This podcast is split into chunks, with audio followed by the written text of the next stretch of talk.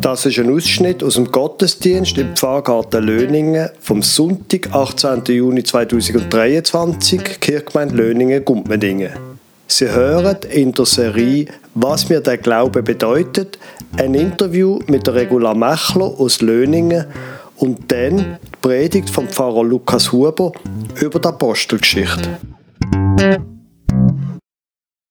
Vor Jahren habe ich eine Serie angefangen, eine sehr lose Gottesdienstserie unter dem Stichwort Was mir der Glaube bedeutet. Weil ich glaube, dass es wichtig ist zu hören, auch nicht nur vom Pfarrer, was er oder was sie auch glaubt, sondern zu hören, was auch andere Menschen glauben. Und es freut mich sehr, dass Regula Mechler gesagt hat, sie könne mir uns, uns etwas erzählen. Und ja, ich bitte Regula hier gerade mal führen zu kommen. Sehr gut, Regula. Ähm, erzähl doch einmal, wo bist du aufgewachsen? Also, ich bin an verschiedenen Orten aufgewachsen und geboren bin ich eigentlich in Winterthur, eigentlich ganz in der Nähe. Und schon bald sind wir für den Kindergarten ins Tessin gezügelt. Später, nach drei Jahren Australien, folgt ein Jahr bei meinem Götti in Zürich. Und wo mein Vater nach dem frühen Tod von meiner Mutter wieder geheiratet hat, habe ich meine Schulzeit im Kanton Aargau in Köliken verbracht. Ui, da ist aber schon ziemlich viel gegangen in deiner ja, Kindheit. Genau. Ja. Wie ist denn das so religiös von deinen Hast du da irgendetwas mitbekommen an Glauben? Äh, nein, eigentlich nicht. Also in meiner nahen Verwandtschaft war niemand gläubig. Ich hatte aber eine Großmutter die hat zu Osterfingen gewohnt und die hat mir von Jesus erzählt, wenn ich bei ihr in der Ferien war. Und sie hat auch, ich habe gewusst, dass sie für mich betet. Du bist dann aber so reformiert aufgewachsen, hast dich konfirmieren lassen? Genau, also ich habe das alles mitgemacht, weil man es auch so macht, aber eine Beziehung zu Jesus habe ich eigentlich in dem Sinn nicht gehabt. Gut, jetzt Kölliken, wie ist es denn dort von der Lebenssituation weitergegangen mit dir? Äh, ähm, ich bin, äh, jetzt muss ich ganz schnell schauen, wo ich da bin. Nach der Schule bin ich sieben Jahre ins Weltschland und habe dort meinen ersten Mann kennengelernt, habe Familie gegründet, wo dann leider auseinandergegangen ist. Und ich habe eigentlich immer auch gedacht, es gibt einen Gott, aber ich habe nicht gewusst, wie er mir könnte helfen, auch in diesen schweren Zeiten. Ja, es war einfach weiter weg gewesen. Jawohl.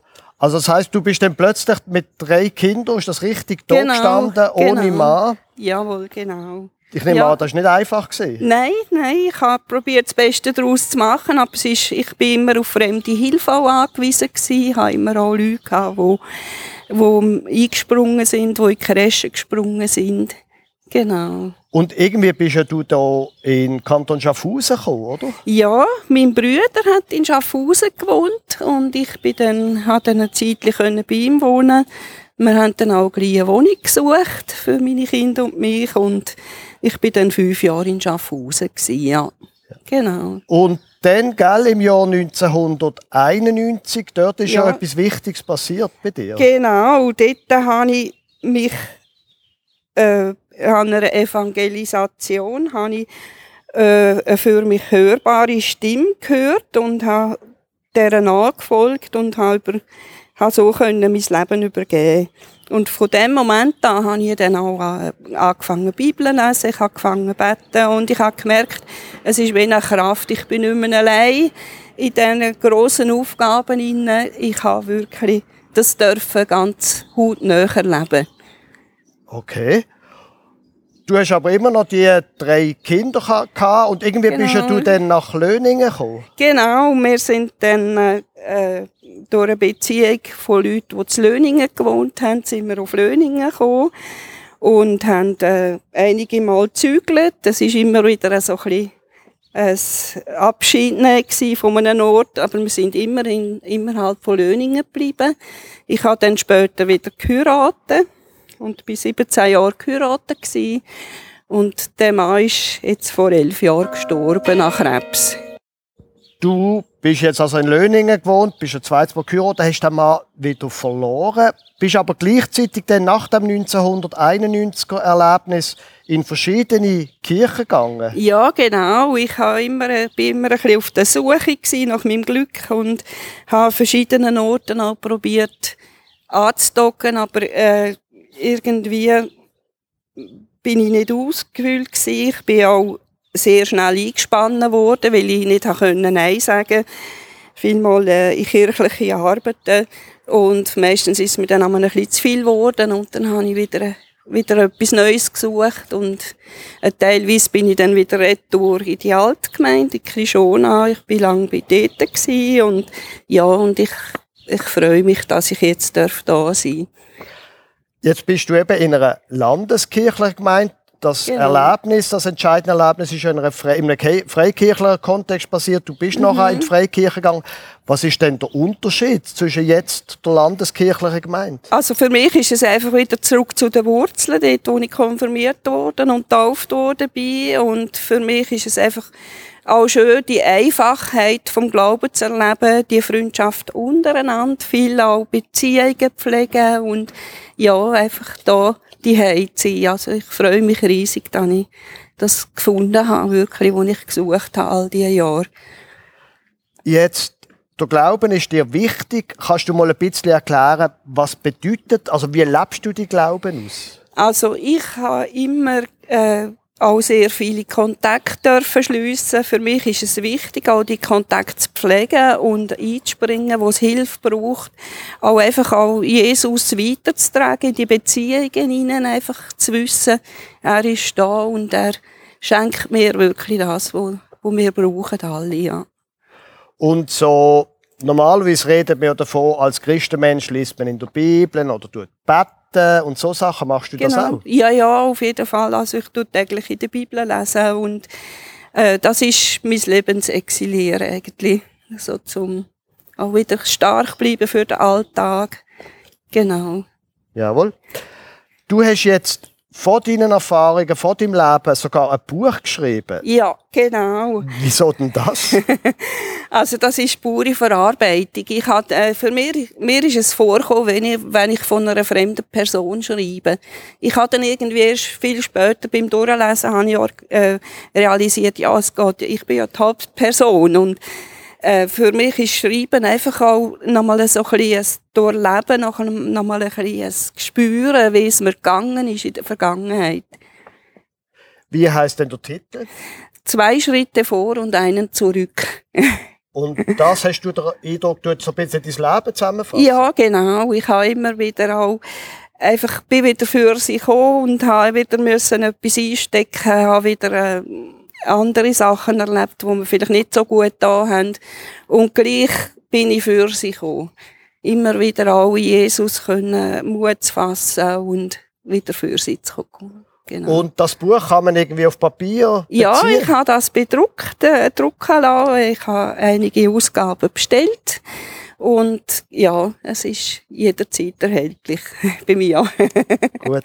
Danke schon vielmals. Ja. Regula Machler, ich glaube, das ist ein Applaus wert. Merci vielmals, dass du bist erzählen Danke schon vielmals. Liebe Gemeinde, zwei Schritte führen, ein Schritt zurück. Wenn man das zusammenrechnet, gibt es drei. Darum habe ich gedacht, weil ich mit Ihnen heute Morgen nicht einfach einen Predigtext anschauen und Ihnen ein paar Sachen dazu erklären, sondern in drei Schritten gehen wir wie eine Art durch die Apostelgeschichte. Die Apostelgeschichte ist vom Lukas geschrieben worden. Wir fangen an quasi mit dem, was kurz nach Pfingsten passiert ist. Wir sind ja jetzt auch erst kurz nach Pfingsten. Die ersten christlichen Gemeinden haben sich gebildet es ist zu einer richtigen Volksbewegung geworden, das, der Glaube an den Jesus Christus. Die christlichen Gemeinden haben sich um die Armen gekümmert und sie haben sich auch um die Frauen gekümmert. Das hat enorme, enorme Aufmerksamkeit erregt. Allerdings im, im Hohen Rot, in der Religionsbehörde, ist man nicht so glücklich über das, was da passiert. Die Stimmung gegenüber der neuen religiösen Splittergruppe hier, diesen Jesus-Leuten, ist nicht sehr gut gewesen. Ein rechter Teil vom Hohen Rot hat gefunden, erstens einmal, dass da einer soll von den Toten zurückkommen, das geht gar nicht. Und zum anderen haben sie, wie schon früher noch, Angst gehabt, dass es könnte zu Unruhe kommen. Das war auch der Grund gewesen, warum das am Schluss Jesus hingerichtet worden ist. Die Römer haben Angst gehabt, dass in der Unruheprovinz Judäa noch schlimmer werden und sind dann einverstanden gewesen, da Jesus zu kreuzigen. Die Verantwortlichen der christlichen Gemeinde, die sind mehrfach verhaftet worden, bedroht worden, sie sollen endlich aufhören, von dem Jesus erzählen. Nur haben sie das nicht gemacht, aufhören. Und die christliche Gemeinde ist immer noch weiter gewachsen. Wo das einfach so weitergegangen ist, hat der Hohe Rat der Stephanus festgenommen. Das ist ein von den neuen Leuten, nicht einer von den Jüngern von Jesus, sondern einer von den neuen, erst gerade kürzlich bestimmten Diakon gesehen. Und da haben sie festgenommen. Und der Stephanus haltet eine lange, lange, lange Rede, wo sie im Kapitel 7 vom, von der Apostelgeschichte können nachlesen Und dann, wo er dann erzählt, dass eben der Hohe Rot da Jesus umgebracht hat und dass das nicht in Ordnung sei, da ist alles komplett eskaliert. Es ist ein großer Tumult ausgebrochen. Und genau an dieser Stelle übrigens, der Lukas ist ein sehr guter Autor gewesen, Genau an dieser Stelle führt der Autor, der Lukas, eine neue Person ein, die im weiteren Verlauf der Apostelgeschichte wird wichtig sein. Also, Tumult im Hohen Rot, Kapitel 7, Vers 57. Sie schrien aber laut und hielten sich die Ohren zu und stürmten einmütig auf ihn, also auf der Stephanus, ein, stießen ihn zur Stadt hinaus und steinigten ihn. Und die Zeugen legten ihre Kleider ab zu den Füßen eines jungen Mannes, der hieß Saulus, und sie steinigten Stephanus, der rief den Herrn an und sprach, Herr Jesus, nimm meinen Geist auf. Er fiel auf die Knie und schrie laut, Herr, rechne ihnen diese Sünde nicht an. Und als er das gesagt hatte, verschied er. Saulus aber hatte Gefallen an seinem Tode. Es erhob sich aber an diesem Tag eine große Verfolgung über die Gemeinde in Jerusalem. Da zerstreuten sich alle übers Land, über Judäa und Samarien, nur die Apostel nicht. Es bestatteten aber den Stephanus gottesfürchtige Männer und hielten eine große Klage über ihn. Saulus aber suchte die Gemeinde zu zerstören, ging von Haus zu Haus, schleppte Männer und Frauen fort und ließ sie ins Gefängnis werfen. Die nun zerstreut worden waren, zogen umher und predigten das Wort. Haben Sie gut zugelost, was da passiert? Da gibt's eine Verfolgung, so eine richtig heftige, wo man muss Angst haben ums Leben. Die Jesus-Anhänger müssen Angst haben um ihre Existenz. Und alle zerstreuen sich. Und jetzt plötzlich geht die Botschaft vom auferstandenen Christus ist nicht nur ein Thema in Jerusalem, sondern im ganzen Land. Also mit anderen Worten, ohne den unfassbaren Hass von dem Saulus wäre das Evangelium nie außerhalb von der Grenze von Jerusalem über die Grenze rausgegangen. Interessant ist ja, wenn man ein paar Kapitel zurückblättert, im Kapitel 1 von der Apostelgeschichte, im achten Vers heißt es, Seid Jesus zu den Jüngern, ihr aber werdet die Kraft des Heiligen Geistes empfangen, der auf euch kommen wird, und werdet meine Zeugen sein in Jerusalem und in ganz Judäa und Samarien und bis an das Ende der Erde. Nur gemacht haben sie es nicht. Sie sind in Jerusalem geblieben und man versteht sie auch. Sie haben genug zu tun gehabt mit den 3000 Leuten, die schon am ersten Tag zu der neuen Gemeinde gehört hat. Sie haben genug zu tun gehabt mit dem grossen Wachstum von der christlichen Gemeinde. Es hat also ausgerechnet eine Verfolgung gebraucht, damit die junge Christenheit das Evangelium außerhalb von Jerusalem verbreitet hat. So, wie es ihnen Jesus gesagt hat. Gut. Dann, nach dem, was ich Ihnen gerade vorgelesen habe, kommen zwei Geschichten über einen zweiten von diesen Diakonen, von diesen neuen Leuten, die dazugehört haben. Zwei Geschichten über den Diakon Philippus, unter anderem die, die ein bisschen vertraut sind mit diesen Geschichten, die vom Kämmerer aus Äthiopien. Und dann, ein Kapitel weiter, Kapitel 9, folgt die nächste Wendung von dieser Geschichte. Saulus aber schnaubte noch mit Drohen und Morden gegen die Jünger des Herrn und ging zum hohen Priester und bat ihn um Briefe nach Damaskus an die Synagogen, dass er Anhänger dieses Weges, Männer und Frauen, wenn er sie fände, gefesselt nach Jerusalem führe. Als er aber auf dem Wege war und in die Nähe von Damaskus kam, umleuchtete ihn plötzlich ein Licht vom Himmel, und er fiel auf die Erde und hörte eine Stimme, die sprach zu ihm, Saul, Saul, was verfolgst du mich?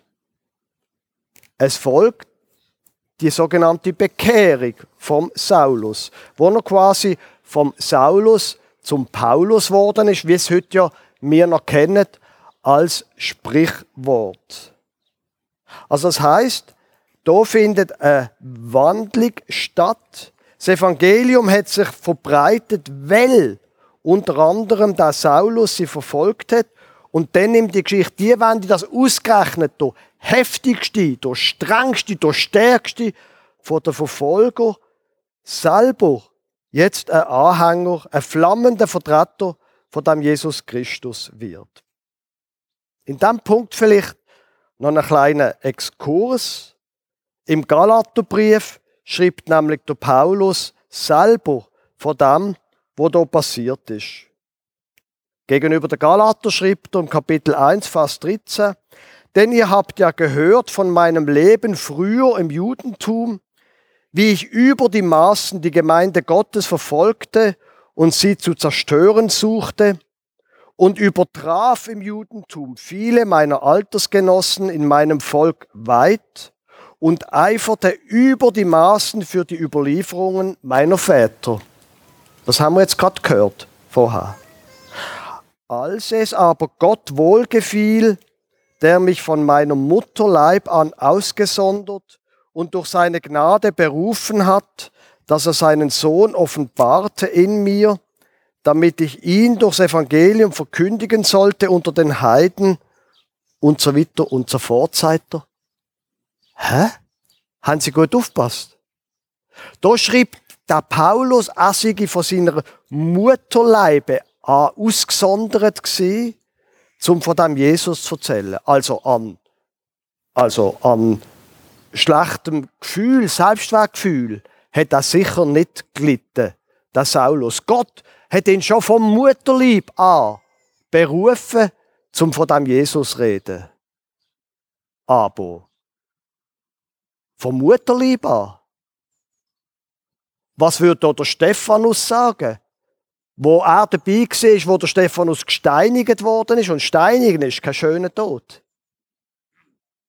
Also gibt es offenbar so etwas wie zwei Schritte vor und ein Schritt zurück, wo die Menschen, die davon betroffen sind, ganz anders würden schildern, wo ganz anders würden argumentieren und die Situation einschätzen. Es ist, glaube ich, sinnvoll, wenn wir ein realistisches Bild haben von der Wirklichkeit. Wenn es zwei Schritte vor und ein Schritt zurück geht, dann heißt es sehr wohl oder kann es sehr wohl heißen, dass auch Sachen passieren, die sehr, sehr schädlich sind. Wenn man das große Bild betrachtet, ist das nicht immer das Gleiche, wie wenn man einen Einzelfall in dieser Geschichte anschaut. Gut, wir gehen zurück zu der Apostelgeschichte. Wir machen weiter in dieser Geschichte dort. Der Paulus jetzt, wo er frisch bekehrt ist, da fackelt er nicht lang, sondern jetzt zieht er durchs Land im Auftrag von dem Jesus Christus. Er gründet Gemeinden, gründet noch mehr Gemeinden und noch mehr Gemeinden. Und man darf, glaube ich, die Leistung von dem Paulus nicht unterschätzen. Bei dem, was er macht und dort die Apostelgeschichte davon erzählt. Er gründet Gemeinden. Und vor allem setzt er durch in Jerusalem, dass die Leute dort akzeptieren, dass auch Menschen, die nicht Juden sind, dürfen zu dem Christus gehören. Weil für die Gemeinde in Jerusalem ist klar gewesen, Jesus ist ein Jude. Und natürlich dürfen alle zu dem Jesus kommen. Er ist der Erlöser. Aber dann sollen sich zum Beispiel die Männer beschneiden lassen. Dann muss man sich an die rituellen und Speisgesetze halten. Und der Paulus hat eigenhändig und als Einzelperson können durchsetzen, dass auch die Gemeinde in Jerusalem akzeptiert hat, dass auch Menschen dürfen zu Jesus gehören, wo nicht beschnitten sind, wo nicht sich an die rituellen Gebote halten, wo nicht Speisgebot, wo Schweinefleisch essen und so weiter und so fort.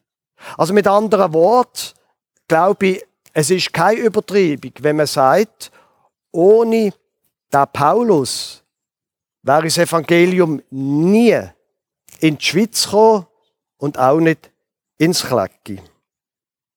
Also, er zieht durch die ganze bekannte Welt quasi und dann, wir machen einen Sprung ins Kapitel 16 von der Apostelgeschichte im Vers 9 heißt folgendes.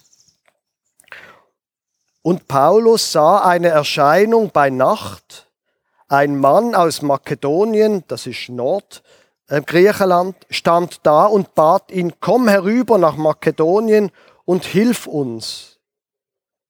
Als er aber die Erscheinung gesehen hatte, da suchten wir sogleich nach Makedonien zu reisen, gewiss, dass uns Gott dahin berufen hatte, ihnen das Evangelium zu predigen. Jetzt plötzlich geht es noch weiter. Das Gebiet, wo er redet, es folgen Aufenthalt in Philippi, Thessaloniki, in Athen, in allen grossen Städten, wo dort in der Nähe gelegen sind. Große Städte mit einem grossen Hinterland. Wenn Sie mir nochmal einen kleinen Exkurs erlauben. Der Paulus, wenn Sie die Apostelgeschichte lesen, da ist ganz überzeugt und strategisch in die große Stadt gegangen. Weil er sich gesagt hat, in der großen Stadt, da spielt Musik. Und von dort aus wird sich dann das Evangelium auch in die kleinen Städte, auch in Dörfer und Weiler verbreiten. Er hat also eine sehr klare Strategie gehabt, immer in die große Städte. Und das übrigens ganz im Gegenteil zu seinem großen Vorbild, zu Jesus. Wenn Sie die Evangelien lesen, Jesus ist immer in der kleinen Ort. Natürlich, er ist nach Jerusalem gegangen und ist in der Hauptstadt gekreuzigt worden. Aber sein ganzes Leben hat er in der Provinz verbracht. Sein ganzes Leben hat er in der Wüste oder in der kleinen Käfer verbracht. Dort mit den Leuten vom Land. Der Paulus wählt eine andere. Strategie. Wir gehen weiter. Kapitel 18. Danach verließ Paulus Athen und kam nach Korinth und fand einen Juden mit Namen Aquila aus Pontus gebürtig. Der war mit seiner Frau Priscilla kürzlich aus Italien gekommen, weil Kaiser Claudius allen Juden geboten hatte, Rom zu verlassen zu denen ging Paulus. Also, so ganz beiläufig im 18. Kapitel erzählt Lukas, dass die Juden aus Rom vertrieben worden sind. Also falls Sie den Eindruck haben, Antisemitismus sei eine Erfahrung vom 20. Jahrhundert, dann täuschen sie sich. Schon im ersten Jahrhundert nach Christus sind Juden verfolgt worden und vertrieben worden. Wir blättern ein Kapitel weiter, weil sonst werden wir nicht mehr fertig heute. Kapitel 19, Vers 21. Als das geschehen war, nahm sich Paulus im Geist vor, durch Makedonien und Achaia zu ziehen und nach Jerusalem zu reisen und sprach, wenn ich dort gewesen bin, muss ich auch Rom sehen. Ja, aber Moment, rasch. Das geht doch gar nicht. Der Paulus ist doch ein Jod. Natürlich ist er auch römischer Bürger gewesen, aber er ist ein Jod, er ist beschnitten, er ist ein vollständiger Jod. Wie will er nach Rom kommen? Die sind doch vertrieben worden und er weiß es doch. Was ist denn das für ein komischer Gedanke? Gute Frage. Aber zuerst kommt die dritte Missionsreise. Der Paulus zieht durch Ephesus, durch nochmal durch Makedonien und Griechenland nach Caesarea und dann wieder zurück nach Jerusalem, wo er das Geld bringt, wo er auf all seine Reisen gesammelt hat, weil die Gemeinde in Jerusalem hat sich um die Armen gekümmert und ist dabei verlumpt. Das ist die andere Seite. Das ist die andere Seite von dem, wenn man sich um Menschen, um die Armen kümmert. Und auf dem Weg nach Jerusalem wird ihm mehrfach prophezeit, er werde Verfolgung erleben in Jerusalem, er werde gefangen genommen und es wird ihm nicht gut gehen. Aber er geht trotzdem. Wir machen einen Sprung ins 21. Kapitel, Vers 27. Da ist er schon in Jerusalem. Als aber die sieben Tage zu Ende gingen, sahen ihn die Juden aus der Provinz Asia im Tempel und erregten das ganze Volk, legten die Hände an ihn und schrien, ihr Männer von Israel, helft! Dies ist der Mensch, der alle Menschen an allen Enden lehrt gegen unser Volk, gegen das Gesetz und gegen diese Städte. Dazu hat er auch Griechen in den Tempel geführt und diese heilige Stätte entweiht denn sie hatten Trophimus, den Epheser, mit ihm in der Stadt gesehen. Den, meinten sie, hätte Paulus in den Tempel geführt. Und die ganze Stadt wurde erregt und es entstand ein Auflauf des Volkes. Sie ergriffen aber Paulus und zogen ihn zum Tempel hinaus und sogleich wurden die Tore geschlossen. Als sie ihn aber töten wollten, kam die Nachricht hinauf vor den Oberst der Kohorte, dass ganz Jerusalem in Aufruhr sei. Ui, jetzt ist aber ziemlich ungemütlich geworden. Und die Römer haben Angst, dass ein Tumult ausbricht. Und sie machen das, was sie immer machen in so Situation. Sie schritten ein, der Oberst nimmt da Paulus fest, er nimmt den mit in Gewahrsam zu seinem eigenen Schutz und er will ihn verhören. Und wie das die Römer halt so gemacht haben, hat er gesagt, lönt ihn zuerst einmal geißeln. Und geißeln heißt mit Leder, Riemen, wo kleine Knochensplitter drin sind, haut man ein paar Mal kräftig über den Rücken, damit er dann auch die Wahrheit erzählt. Der Paulus allerdings ist Römer Und Römer hat man nicht dürfen foltern. Also hat der Oberst ganz verwirrt gesagt, ja gut, dann halt nicht geißeln, sondern nur verhören.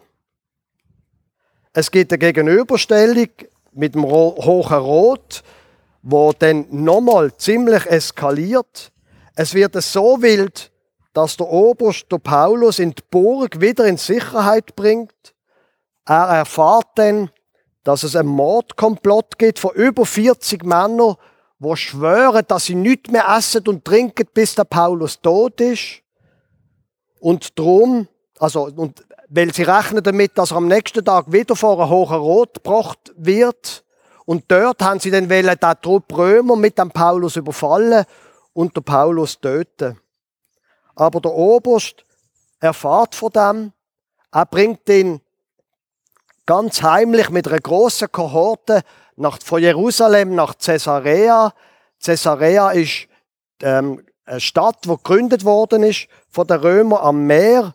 Eine alte römische Stadt, wo die Residenz vom römischen Statthalter ist und wo darum natürlich auch ganz anders bewacht worden ist als Jerusalem. Dort wird der Prozess gegen den Paulus gemacht, aber der Festus, wo dort denn der Statthalter ist, der verschleppt den Prozess, weil er hofft, dass der Paulus ihm würde Geld geben zum Freikommen.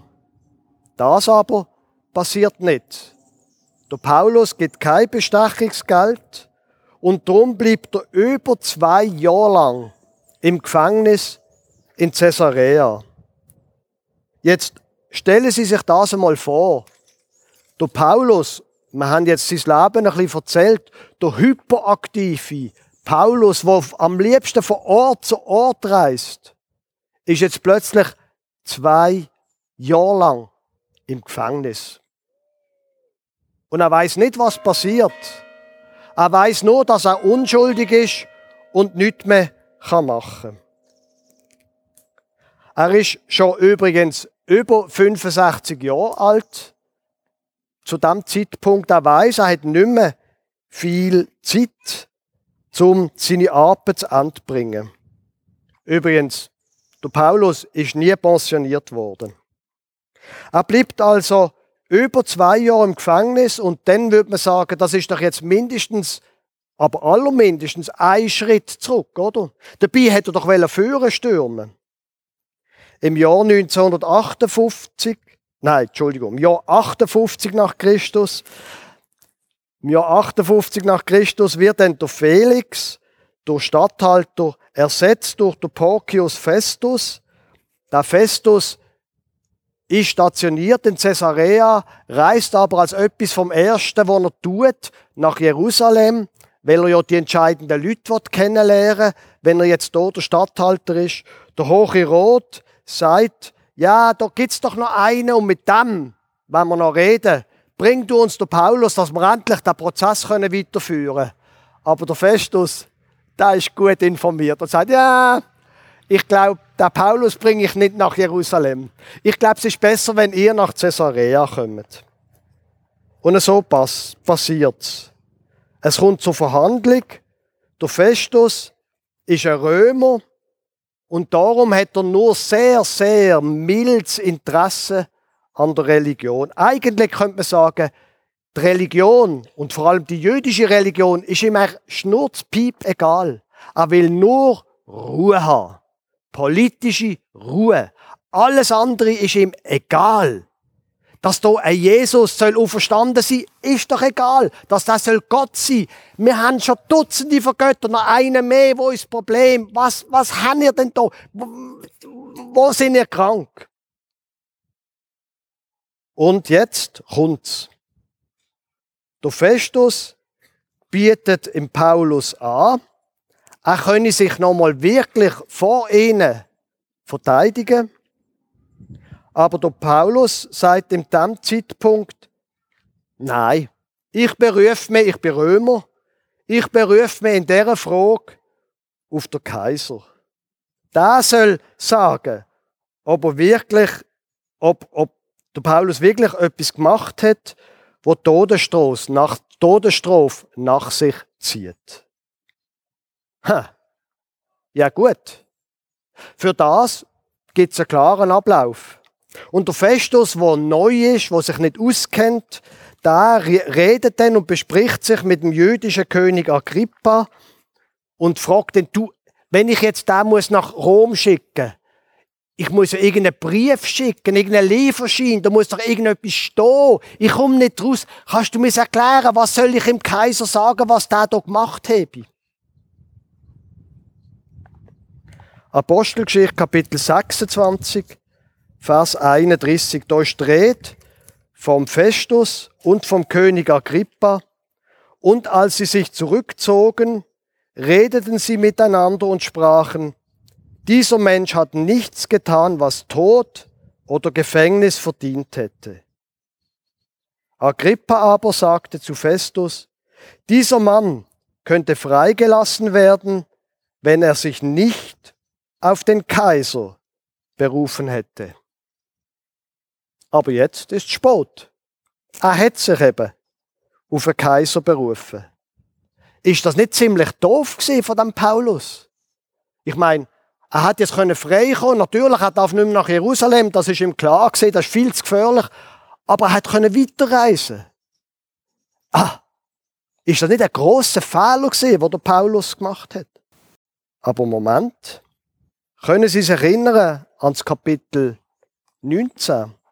Als das geschehen war, nahm sich Paulus im Geist vor, durch Makedonien und Achaia zu ziehen und nach Jerusalem zu reisen und sprach, wenn ich dort gewesen bin, muss ich auch Rom sehen. Ach, so schlau, der Paulus. Jetzt muss er nicht einmal selber die Reisekosten zahlen, jetzt kann er auf Staatskosten nach Rom gehen und gut bewacht ist er auch noch. Allerdings ist keine reibungslose Reise. Im Kapitel 27 und 28 wird beschrieben, wie er einmal Schiffbruch erleidet. Es ist nicht gerade einfach. Aber es ist klar, am Schluss kommt er tatsächlich nach Rom, wo nicht nur eine große Stadt ist, sondern die Hauptstadt vom ganzen Reich. Dort kommt er in leichte Haft, das heißt in Hausarrest. Er kann in seiner eigenen Wohnung frei Leute empfangen. Er kann weiterhin von dem Jesus erzählen. Und das tut er auch. Und die ganze Apostelgeschichte, das ganze Buch von der Apostelgeschichte endet mit folgenden Sätzen. Kapitel 28, Vers 30 und 31. Paulus aber blieb zwei volle Jahre in seiner eigenen Wohnung und nahm alle auf, die zu ihm kamen, predigte das Reich Gottes und lehrte von dem Herrn Jesus mit allem Freimut ungehindert. Jetzt könnt ihr Amen sagen, aber vielleicht fragen Sie sich, ja, was ist denn mit dem Paulus weiter passiert? Ich meine, jede Biografie erzählt man auch, wie er stirbt. Ich muss Sie enttäuschen, man weiß es nicht wirklich. Spätere Kirchenväter erzählen entweder, dass der Paulus fünf Jahre später unter dem Kaiser Nero getötet worden ist, bei der grossen Christenverfolgung, wo der Nero angezettelt hat, weil Rom abbrennt ist. Und alle haben gesagt, hat es gemacht. Und er hat gesagt, ich bin es nicht gewesen, sondern die Juden. Antisemitismus übrigens wieder einmal. Unter dem Nero, sagen sie, die einen, er sei getötet worden. Wahrscheinlich, wenn es so ist, ist er mit dem Schwert hingerichtet worden. Man hat Römer nicht gekreuzigt. Bei Jesus hat man das gemacht, weil der nicht Römer war. Andere sagen, der Paulus sei nochmal frei gekommen, sei nach Spanien gegangen und sei dort dann gestorben. Man weiß es einfach nicht. So. Aber jetzt die Schlusskurve von dieser Predigt.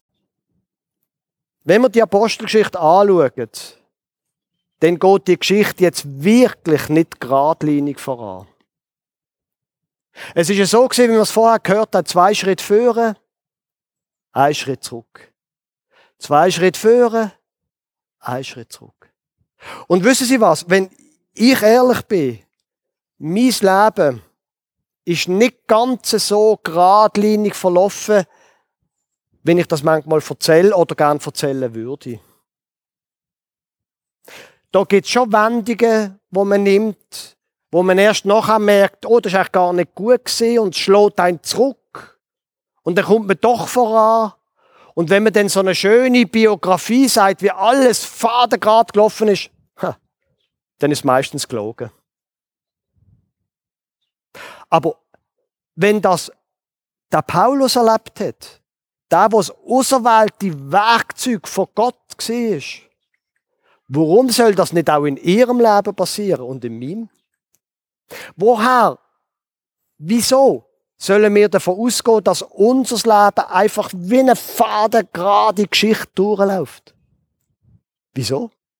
Wenn es beim Paulus nicht ist. Ja. Dann können auch wir einmal eine Wendung machen, wo auch nachher tatsächlich zum Nicht-Guten ist. Und gleich kommt Gott mit uns, wenn er das mit Paulus gemacht hat, auch mit uns ans Ziel. Aber das kann man nicht nur für uns als Einzelne anschauen, sondern auch für uns als Kirchgemeinde. Einmal machen wir es ein bisschen so, ein bisschen so, wir fangen Sachen an, hören wieder Sachen auf, manchmal Sachen sind gut, andere Leute erzählen, oh, der Hubo, und sie erzählen die Wahrheit. Oder sie erzählen von anderen, wie das schwierig ist, und sie erzählen die Wahrheit. Aber wenn es der Paulus so erlebt hat, wieso soll es denn bei uns anders sein? Also mit anderen Worten, wenn wir die Geschichte von der Apostelgeschichte ernst nehmen, dann ist wahrscheinlich das die Wahrheit. Ausleben mit Gott. Geht zwei Schritte führen, einen zurück. Und Gott kommt trotzdem mit uns ans Ziel. Amen.